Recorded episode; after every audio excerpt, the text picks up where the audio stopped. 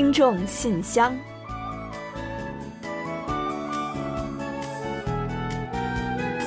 分享最新动态，聆听您的心声。听众朋友们好，我是李璐，欢迎您收听全新一期的《听众信箱》节目。听众朋友大家好，我是婉玲，很高兴呢又跟大家相会在信箱节目之中了。韩国呢，目前有四分之一的人口啊，家中有伴侣动物。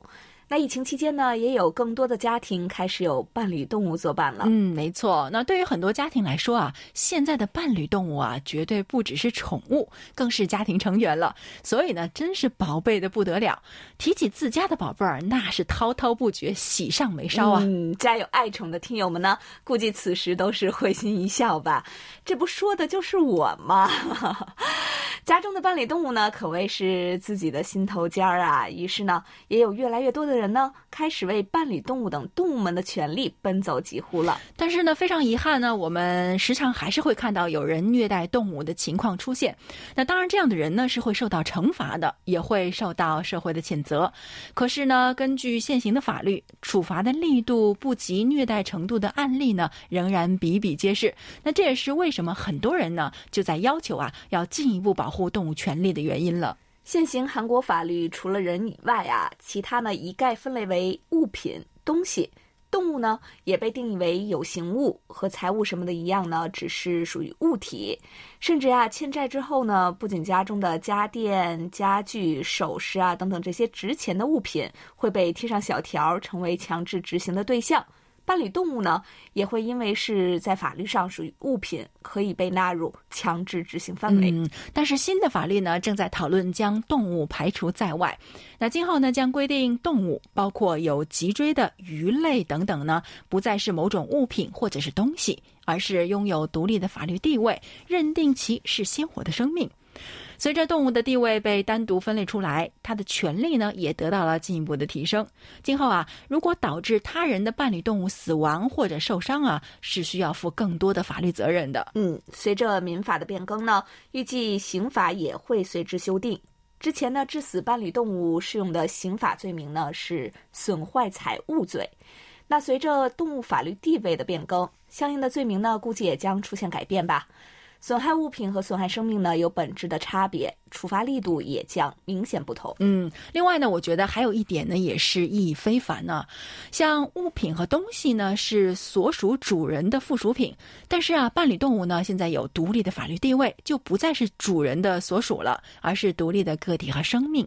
也就是说啊，即使是主人，也是不可以对自家伴侣动物进行虐待、为所欲为的。嗯，让我们一起期待着法律能够早日通过。让动物和我们一起更好的和谐相处吧。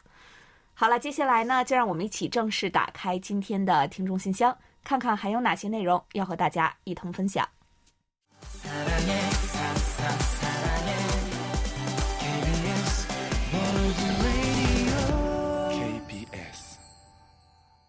欢迎回来，您正在收听的是韩国国际广播电台的听众信箱节目。首先，我和婉玲还是来为大家介绍一下本期节目将为大家安排播出哪些内容。我们这期节目呢，仍然是设有韩广动态、来信选读和生日祝福等几个小栏目。在生日祝福栏目中呢，我们要分享的是流畅听友提供的人生感言，然后呢，照例要为过生日的听众朋友们送上一首我们精心挑选的韩文歌曲，作为生日的祝福。在生活的发现栏目之中，我们将介绍的是王倩倩听友提供的生活小智慧。夏季谨防季节病，夏天里我们都要注意哪些健康问题呢？稍后一同来关注。随后我们将进入专题讨论，准备开始就八月份的话题，聆听听友们对人生中遗憾和喜悦的诉说。嗯，另外在本期的有问必答栏目中啊，易贤将回答李健听友有关韩国代驾行业的问题。节目最后呢，仍然是我们的点歌台。到时候呢，我们要为王培栋听友送出一首他点播的歌曲。好了，节目呢，我们就先预告到这儿，欢迎您继续收听。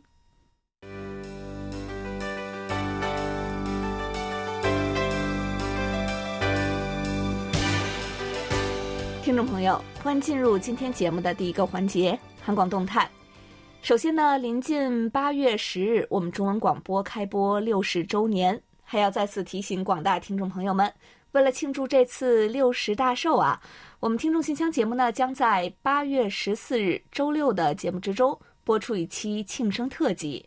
并邀请听友们参与。嗯，没错。那目前呢，我们仍在征集听友们对我们的生日祝福，同时呢，邀请大家聊一聊收听韩广给您的人生或者是生活带来了什么样的变化。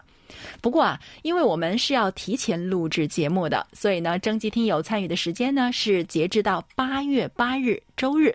那如果大家是收听我们首播的话呢，今天就是八月七日啊，也就是说还有一天的时间了。请希望参与我们本期征集活动的听友啊，尽早将您的投稿发送至我们的邮箱 chinese at kbs 点 co 点 kr。本次征集的内容和形式，我们呢不设限。可以呢是来信畅聊，也可以是演唱歌曲、录制视频等等。除了文字祝福之外啊，目前呢我们还收到了几份听友发来的音频和视频，内容呢都是非常的让我们感动和充满着欢乐。我们收到后呢特别的开心，所以呢，请仍希望参与的听众朋友们呢，千万不要因为不好意思啊，声音或者是本人出镜呢。快快的将您各种形式的祝福呢发送给我们吧。嗯，而且这次呢，我们也为参与的听友们精心挑选了各种奖品进行回馈啊。那当天呢，我们还准备了一些惊喜环节，等着大家在十四日的节目中来揭晓。总之啊，十四日庆祝韩广中文广播开播六十周年，我们不见不散哦。另外呢，随着我们的第六届韩语视频征集展预选赛阶段结束，我们已经公布了决赛入围者的名单。从八月六日开始呢，我们正在进行人气奖投票，时间截至八月二十日。欢迎广大网友呢多多点击我们的活动主页参与人气奖的投票，幸运的参与者将有机会获得我们赠送的精美礼品。嗯，今后九月初呢，我们将开始进行 TOP 十二参与的决赛，决赛呢将以视频竞猜秀的形式进行，还请喜爱韩语的朋友们继续关注。在观看比赛的同时呢，你还可以了解到关于韩国的很多有趣的信息哦。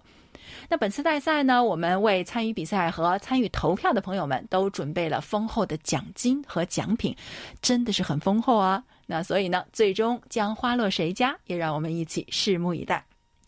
好了，我们本期动态环节啊，就介绍这么多消息。下面呢，我们准备进入来信选读，一起来分享听友们的来信。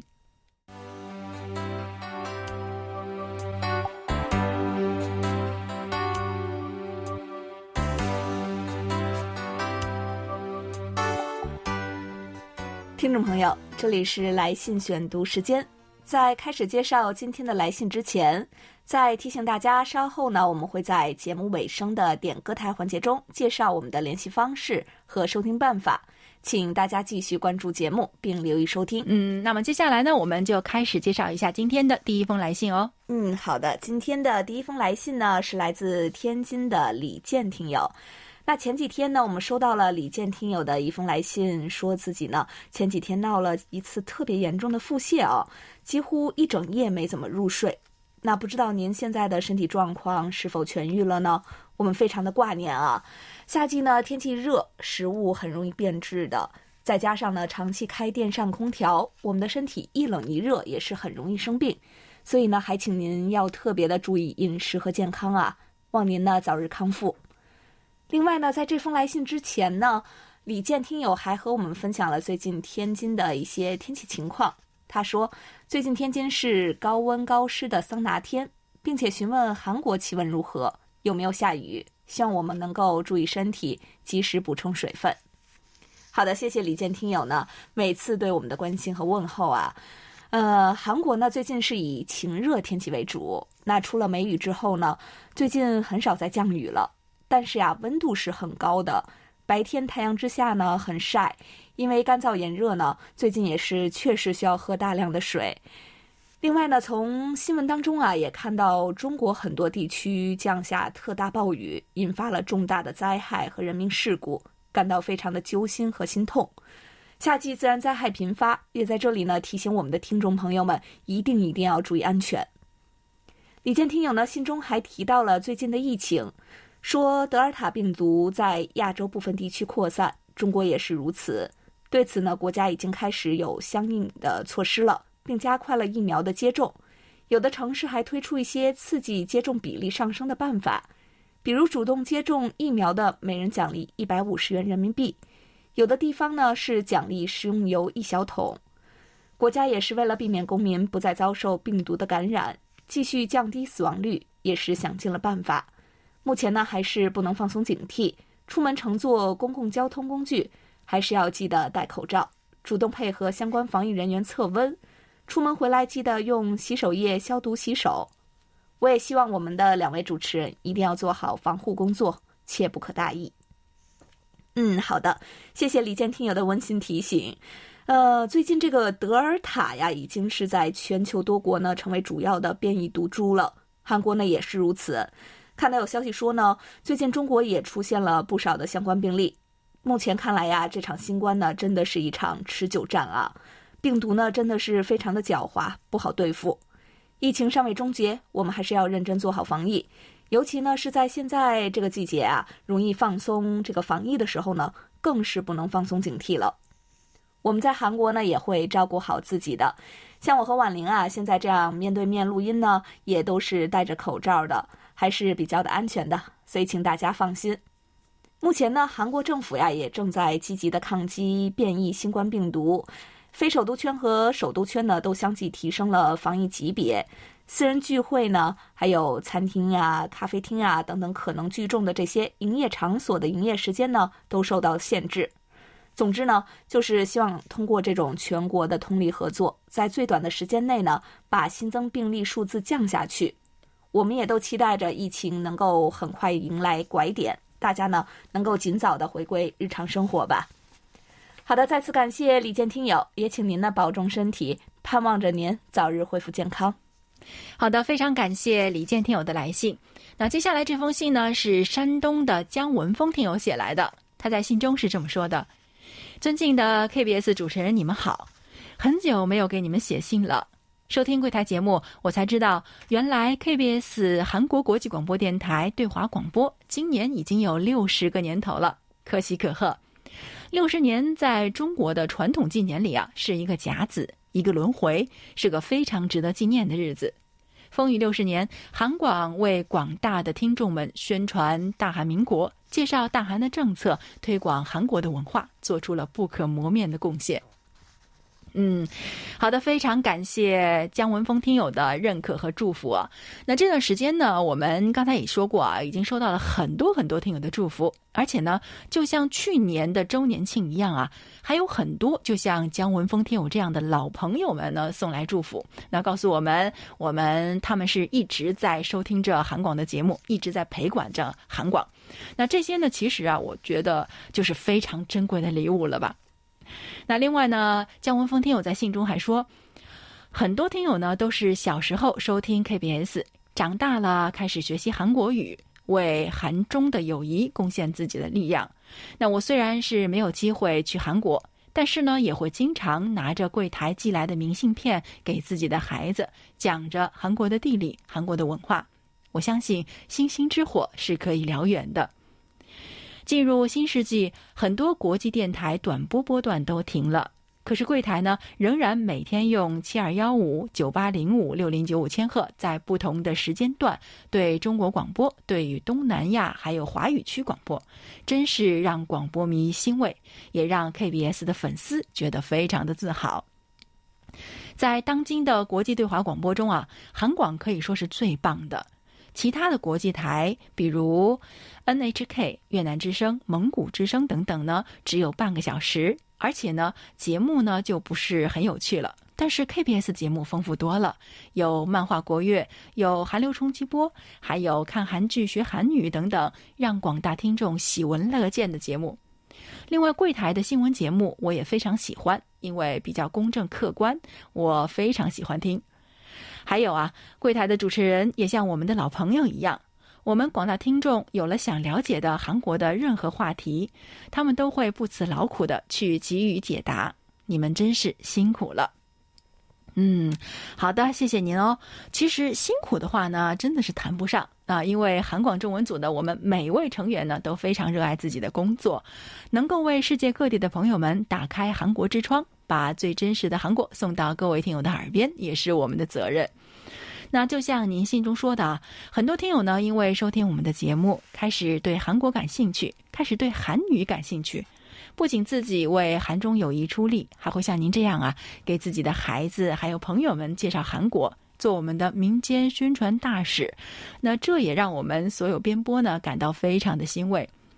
我们的听友中呢，有很多短波爱好者，在短波广播日益式微的大环境下呢，也给了我们很多的支持。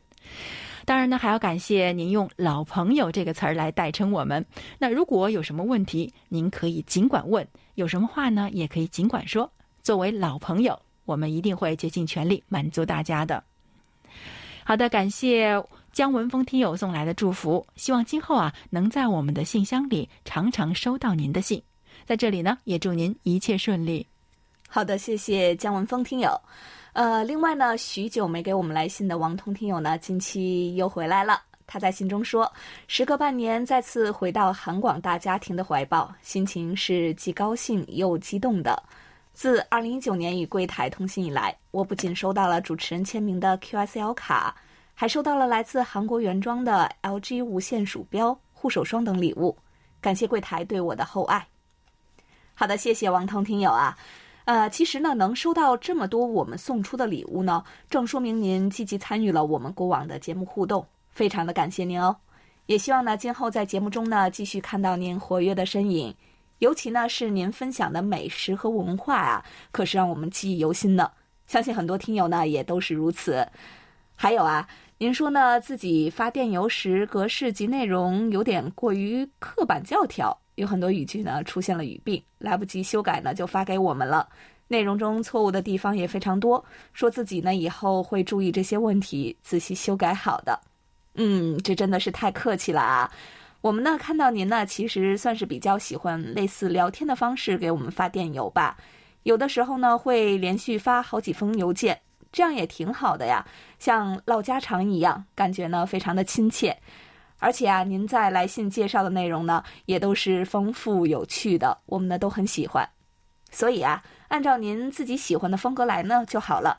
其他听友呢也千万不要觉得说，呃，给我们发邮件参与节目呢，一定要有什么格式或者是条件啊。大家呢能够积极参与我们的互动，就是我们的最大心愿了。而且呢，随意一些的话呢，也更能拉近我们彼此间的距离哦。那另外呢，刚刚我们也说了，王通听友呢很喜欢和我们分享美食和文化，当然了是文字版的哈。那今天来信呢也不例外，一起来看看这次王通听友聊到的都有一些什么样的美食和文化吧。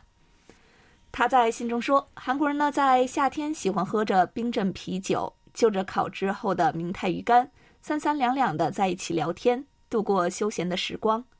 近年来，我喜欢韩国到了痴迷的地步。韩国的无形文化遗产，如南岛民谣、江陵端午祭、农乐、盘索里以及四五打击乐等，我还知道不少呢。烤五花肉搭配烧酒，泡菜煎饼、葱煎饼等搭配马格利酒。首尔的广藏市场出售的拌饭、拉面、紫菜包饭、辣炒年糕、鱼糕串等各种各样的韩国美食是应有尽有。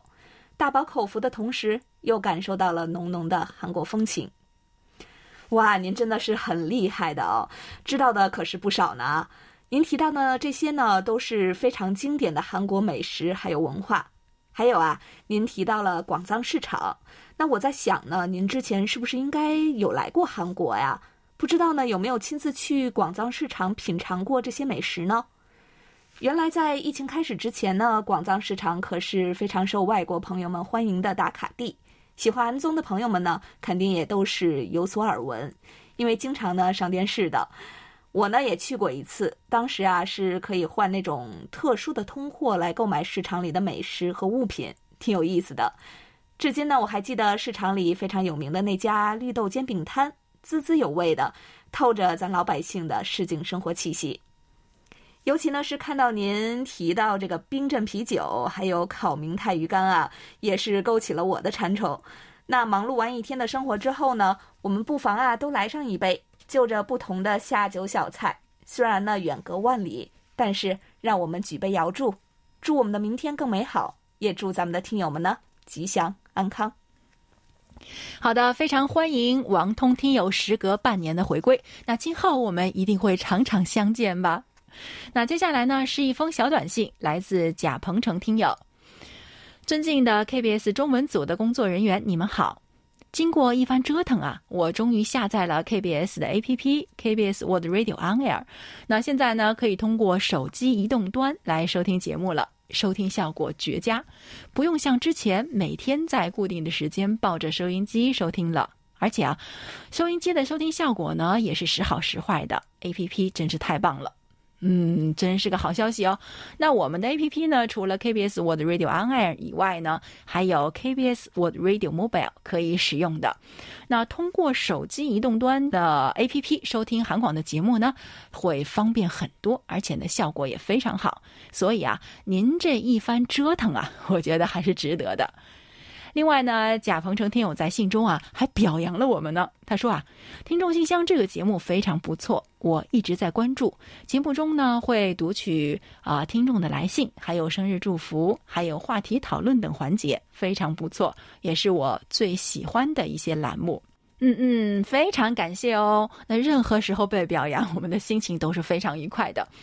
听众信箱节目呢，应该算是韩广中文广播中啊最有机会直接跟听友们交流和沟通的节目。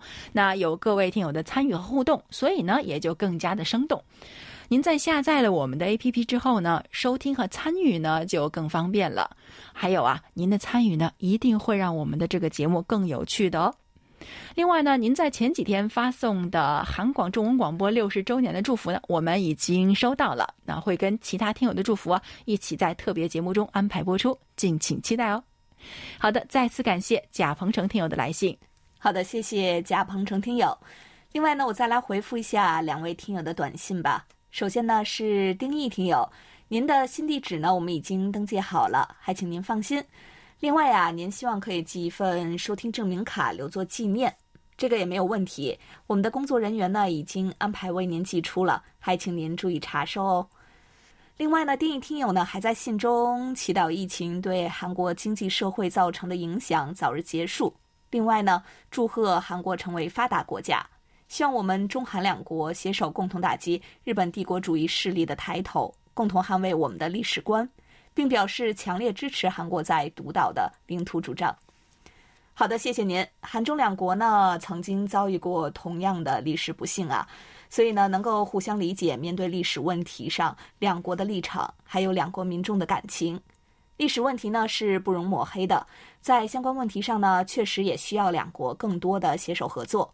同时呢也感谢您对韩国的关心和挂念，希望两国呢都能够早日摆脱疫情的阴影。能够越来越好，越来越繁荣昌盛。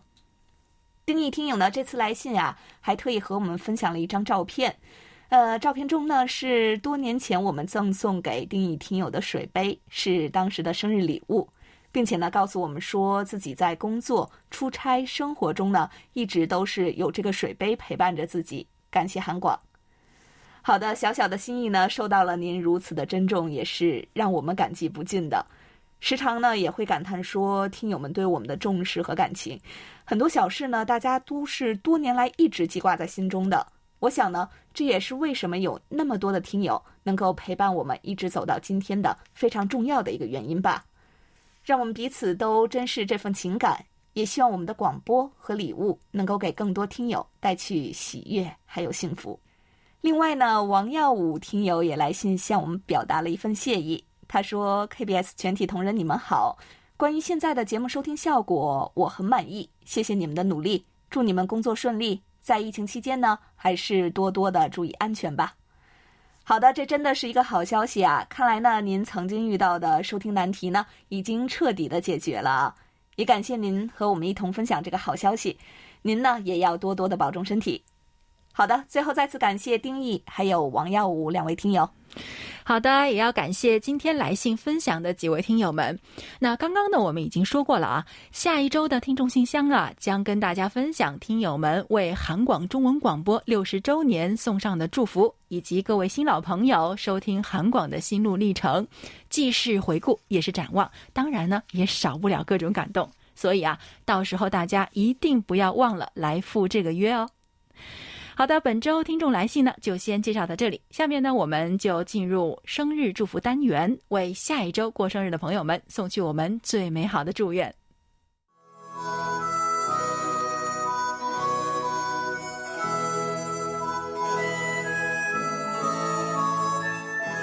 每个生命都是独特且美丽的，组合在一起，共同谱写出了一曲婉转动听的生命之歌。此时此刻，在韩广这个大家庭里，让我们把最真诚的祝福送给您。欢迎来到生日祝福。今天我们要送给大家的是一段由黑龙江刘畅听友分享的人生感言：学会放下，别让自己心太累。应该学着想开、看淡，学着不强求，学着深藏，适时放松自己，寻找宣泄，给疲惫的心灵解解压。人之所以会烦恼，就是记性太好了，该记的、不该记的都会留在记忆里，而我们又时常记住了应该忘掉的事情，忘掉了应该记住的事情。人之所以活着累。就是想的、要的太多了。好的，感谢流畅听友同我们分享刚才这段话。嗯，接下来呢，我们就把这首由少女时代演唱的《加油》送给八月一日到八月十三日过生日的所有听众朋友们。当然呢，也要送给我们自己，因为八月十日我们中文广播也是要过生日的，是吧？就让我们一起加油吧。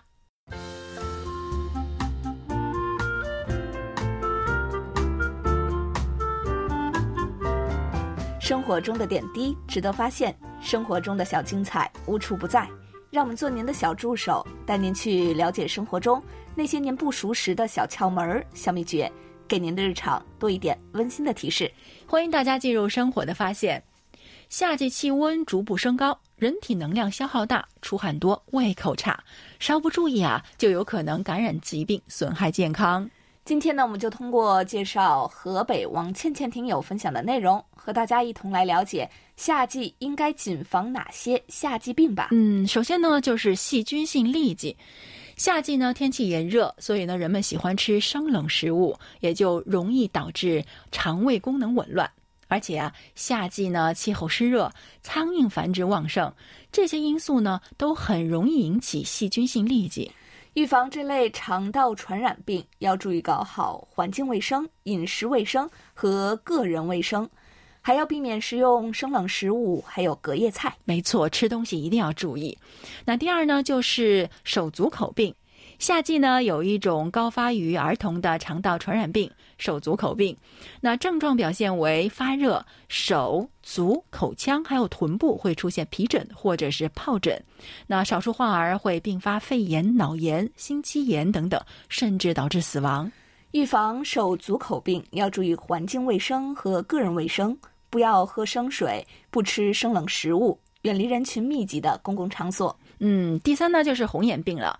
那夏季红眼病多发，患者呢会出现异物感、流泪、畏光以及水样分泌物增多等的症状。那少数患者呢可能会有全身发热啊、乏力啊、咽喉痛以及肌肉酸痛的症状。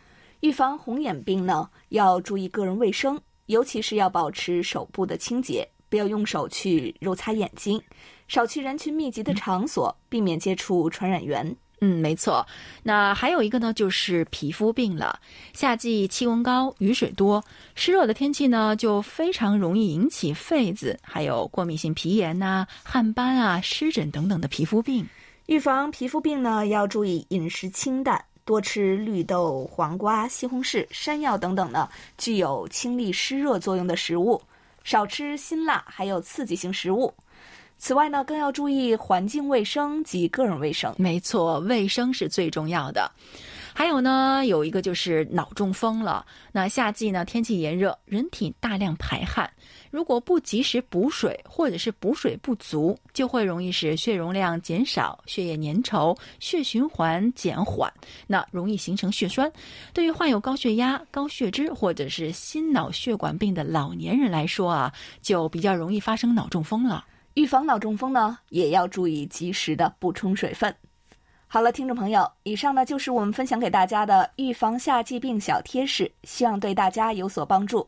在此呢，也特别感谢王倩倩听友的精彩分享。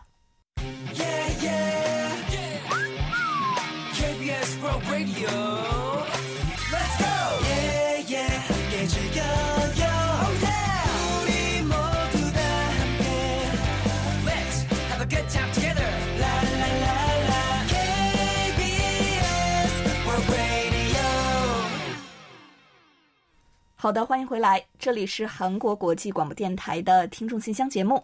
下面我们准备进入今天的专题讨论，准备开始就八月份话题分享听友们的观点。在此之前呢，我们还是要先来预告一下九月份的讨论话题内容。九月份的话题是：随着社会越来越多样化，人们对于性少数者等少数群体的看法也在转变。您对此有什么看法呢？每月详细的讨论话题内容，大家可以前往我们的官方网站，找到听众信箱专题讨论板块来进行查阅。目前呢，我们正在征集八月份的讨论话题内容，欢迎大家畅所欲言。内容呢也不需要太长，所以大家不要有负担，只需稍微的写成短文的形式，并以电邮发送给我们就可以了。幸运的听众朋友还有机会获得我们赠送的精美奖品。下面呢，要再来介绍一下本月的讨论话题。那我们人呢，每个人的人生啊，都或多或少的会有各种各样的遗憾和喜悦。您呢，不妨借用我们的平台来倾吐一下，或者分享一下。好的，下面呢，我们就一起来分享听友的观点。那这一期我们要跟大家分享的是中国辽宁李洪武听友的观点。面对生命中的种种遗憾，每个人的生命中，很多事情往往总是想象的非常美好，现实却非常失望。没有人会喜欢这样，但是它又确确实实是生命中的一种收获。它可能是美好的回忆，也可能是痛苦的煎熬，或者是冷静的反思。错过的一切，如同错过的时光一样，永远无法找回。有时只是错过那么一点点，就会失去太多，或许还会错过一辈子，留下终生的遗憾。可是不管怎样，都会带给我们对生活、对人生更深刻的感受。因为有了遗憾，人间的一切真善美才更值得称颂，人生才更值得回味。我们的生命只是沧海之一粟，然而却承载了太多的情非得已、聚散离合，不甘心也好。不情愿也罢，生活一直都是一个任人想象的谜，因为不知道最终的谜底，所以只能一步一步的向前走。其实，生活本身就是一种遗憾，本来就是一种痛苦，一种从不知到已知的过程。生活本身就不容易，很多事情不能强求。也许强求只能让自己更加痛苦和悲伤，也许生活中给自己留下一点不成熟。一点遗憾，才能让人有完善和充实自己的欲望，才能让自己更快的成长起来。也许遗憾意味着逐渐走向成熟，走向寂寞和孤独，走向自己心灵的深处。遗憾会让人把一切看得更清楚。人有悲欢离合，月有阴晴圆缺，此事古难全。古人对于遗憾的诠释，以诗的语言留给了我们。遗憾是不以人的个人意志为转移的。是几乎每个人都必须要去面对的，好好面对已经发生的和即将可能发生的一切。曾经拥有的，不要刻意去记住；已经得到的，一定要努力的去珍惜；已经失去的，应该留存于记忆。遗憾是人生的必经之路，懂了遗憾，就懂了人生。但还是希望大家在生活中都能少一点遗憾，毕竟没有人喜欢它。好，以上呢就是李洪武听友关于本月话题的看法。好的，感谢李洪武听友的分享。本期专题讨论我们就介绍到这里，接下来进入下一个环节。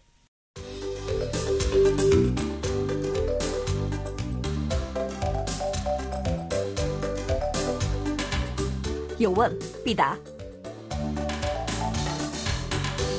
今天我们请洪宇贤来回答天津李健听友提出的问题。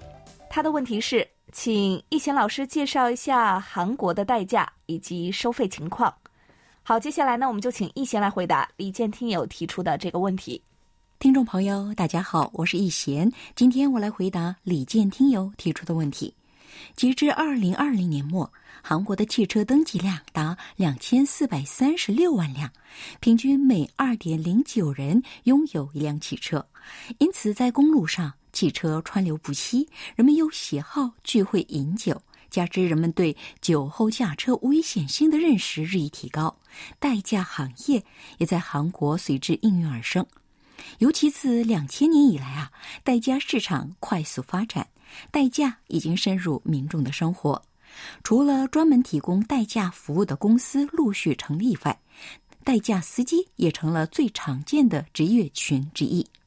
在韩国，凡是持有驾照的人都可以从事代驾工作，像餐厅服务员、营销员一样，从业门槛较低。一般来讲，代驾的高峰时间是夜晚至凌晨，因此在初期以代驾当副业或打工的人较多。可最近就不同了，随着代驾收入可观，而且工作时间比较自由，把代驾当全职的人也越来越多了。据统计，目前韩国的代驾呢共有二十万人，包括个体户，提供代驾服务的公司共有八千多个，一般通过电话或 APP 提供代驾服务。去年韩国代驾市场规模呢为二点七六七二万亿韩元，有逐年增加的趋势。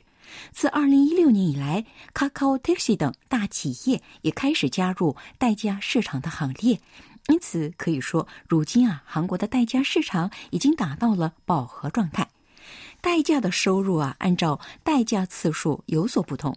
刚才也介绍过，代驾呢通常集中在晚上七八点至第二天凌晨两点。如果一天工作五六个小时，月均收入为一百八十到两百万韩元左右。如果代驾为人能干、勤奋，还能赚取更多的收入。据悉，有的代驾呢，每月还可以赚取五百万韩元以上的收入。代驾的收费呢，按照运行距离，从两万到五万韩元不等。每次扣除保险费等百分之二十的手续费，加上代驾本身的交通费，收费的百分之七十才是代驾的净收入。那么，随着代驾市场的发展，代驾按照工作时间、工作环境与顾客需求也有分类，主要分为在首尔等广域圈运行的代驾。与法人公司签约为公司高管等员工服务的法人代驾，只限在特定地区工作的代驾，以及为酒吧、高尔夫球场等营业点顾客服务的代驾等等。好了，听众朋友，今天为大家介绍到这儿，希望李坚听友满意。我们下次再会。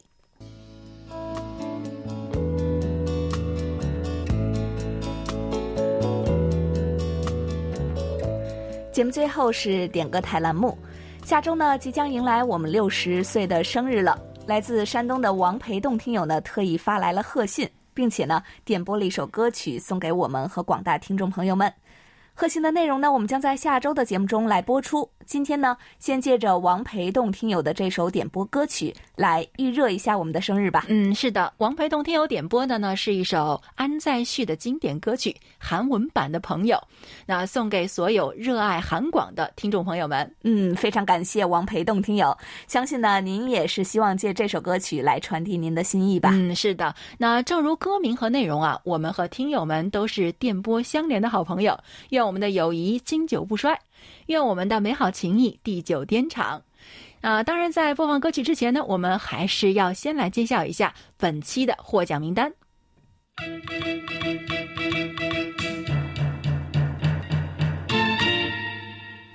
本期节目的奖品，我们分别送给姜文峰听友和王培栋听友。另外呢，还有一份奖品我们要送给刘元琪听友。好的，恭喜几位获奖听众朋友们。另外呢，在节目尾声来介绍一下我们的联系方式吧。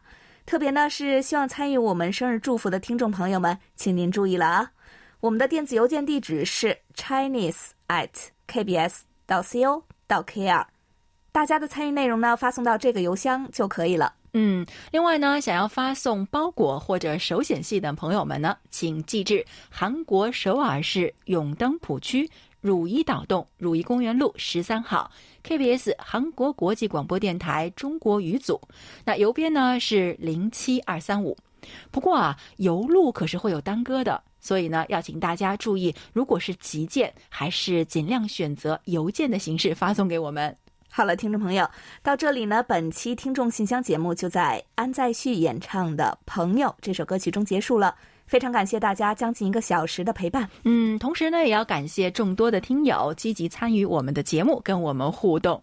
那最后呢，还是要再来提醒一下，下周八月十四日周六呢，我们将播出庆生特辑。那欢迎听友们届时准时收听哦，和我们一起共同欢庆韩广中文广播的六十岁生日。